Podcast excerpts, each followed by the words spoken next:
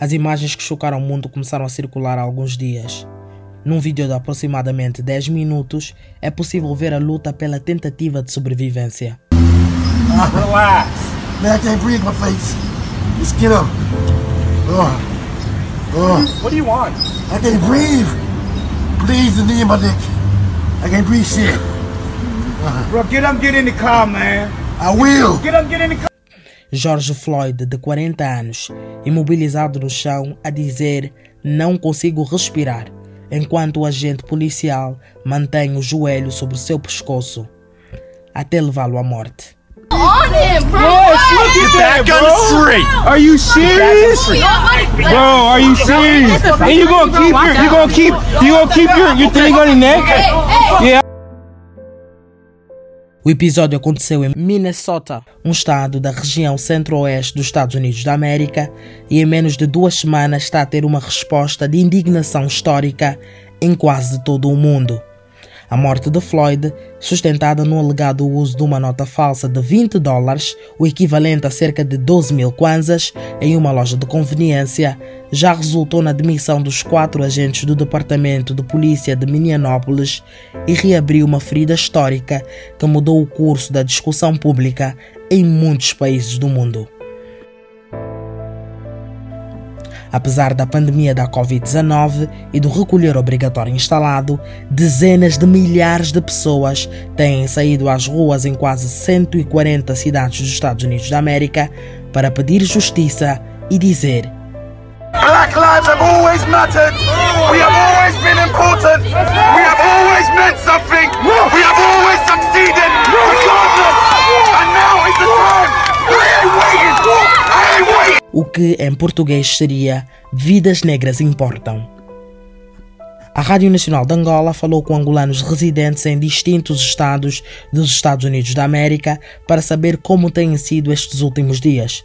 O estudante de mestrado em Administração Pública, Pedro Papuseco Manuel, residente em Norman, local onde vive há cerca de 5 anos, disse-nos que a sua cidade, à semelhança de outras, não tem registrado protestos violentos. Em relação aos protestos contra a morte de George Floyd e contra o racismo sistemático nos Estados Unidos da América, a cidade de Norman tem estado calma, embora no dia 1 e 2 de junho duas manifestações foram eh, organizadas por residentes locais.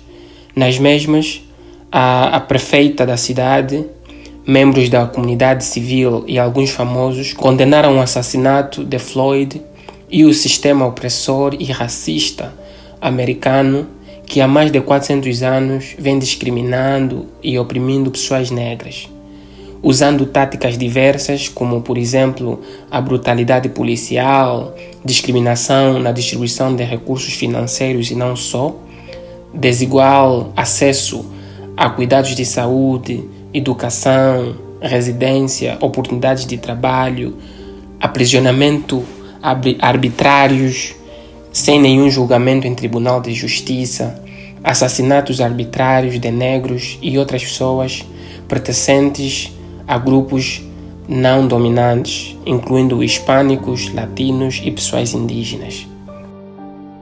Apesar de se sentir grato pelas oportunidades oferecidas pelo país de acolhimento, Pedro Manuel não consegue esconder a insegurança de viver nos Estados Unidos, pois, na sua opinião, o país continua a ser um lugar perigoso para pessoas negras. Pessoalmente, eu estou muito grato pelas oportunidades que os Estados Unidos da América me ofereceu até agora. Há muita gente negra e branca que me ama e que me apoia neste país. É importante deixar claro aqui que nem todos os brancos americanos são racistas, assim como nem todos os negros americanos são simpáticos e bons para com os imigrantes negros vindos de África. Há pessoas boas e mais nos dois lados. Respondendo à sua pergunta, meu amigo, não.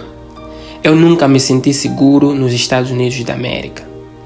Este país, francamente dizendo, é extremamente perigoso para pessoas negras, principalmente homens negros, independentemente da sua nacionalidade e estatuto social.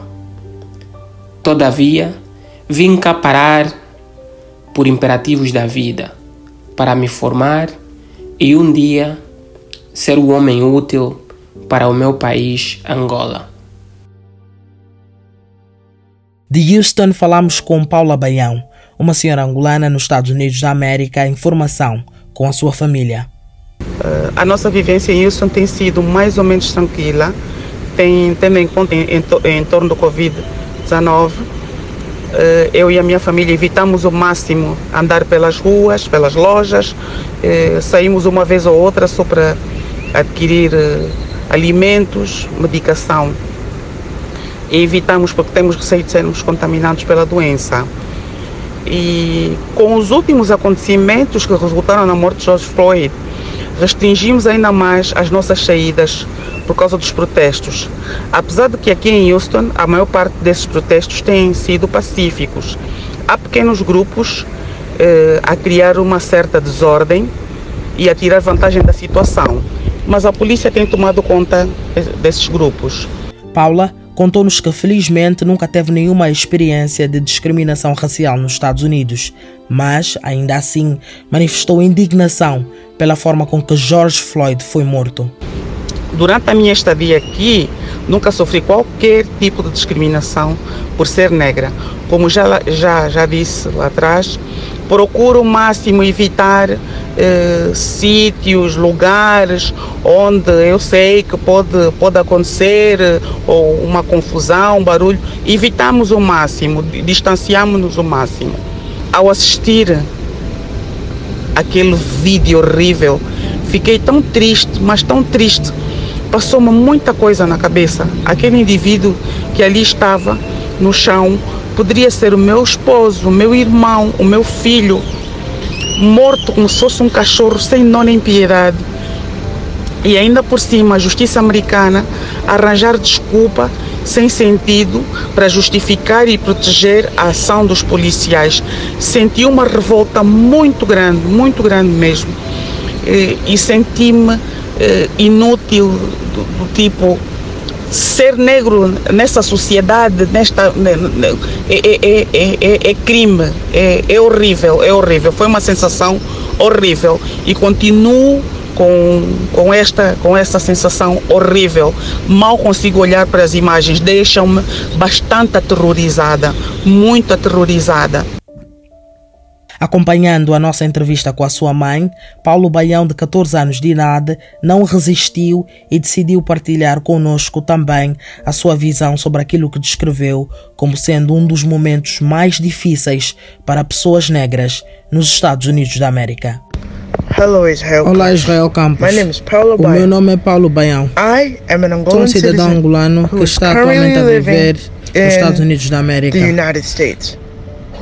Está atualmente a viver um dos momentos mais difíceis, uma das situações mais difíceis para pessoas negras. Porque nós perdemos muitas pessoas. Mais especificamente George Floyd, que foi morto, eu acredito, por polícias racistas. Há uma semana. O que eles fizeram com esse homem não foi justo, porque ele tinha uma vida. Ele saiu de Houston para começar uma nova vida em Minnesota. Ele pensou que ele podia conseguir uma melhor vida em Minnesota. And I think he did for a while until he was murdered. I don't think that when he woke up, he would think, eu não penso que quando ele acordou, ele ia pensar que seria o seu último dia. Porque o que nós temos eh, visto é, é simplesmente brutalidade policial. E isto não aconteceu só com George Floyd. Isto acontece com pessoas em todo o mundo. Mas George Floyd foi um caso para dizer he, não já é, é suficiente, acabou. Temos, é tempo de agir. Porque ele tinha uma mulher e ele tinha filhos e foi já foi só morto de uma forma injusta. Ele não fez nada errado. E mesmo assim eles mataram, mataram. Mesmo ela dizer que ele não conseguia respirar, ele não conseguia respirar, mas eles não ouviram para o que ele dizia. they didn't listen to him. Desde que ele morreu, este mo movimento de died, protestos eh, tem tido muita popularidade. Os protestos estão a ser malucos, as pessoas têm vindo a lutar a People have partir been fighting. lojas. People have been breaking into stores. People have been doing a lot of crazy stuff. And and on top of that, E acima de trying tudo, to nós estamos a survive tentar through a sobreviver pandemic. eh, numa pandemia que já matou mais de um milhão de pessoas em todo o mundo. Eu não acredito nestes This- tempos que nós estamos a viver.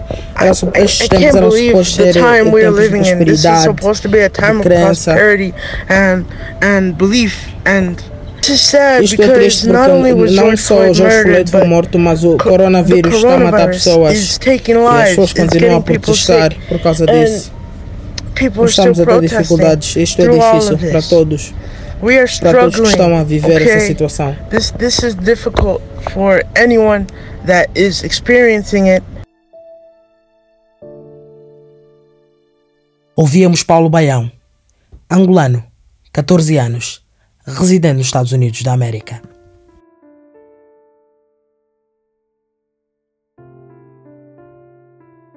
Numa altura em que o mundo protesta em solidariedade a George Floyd e para demandar o fim da injustiça social baseada na cor de pele, falamos com cidadãos angolanos residentes nos Estados Unidos da América.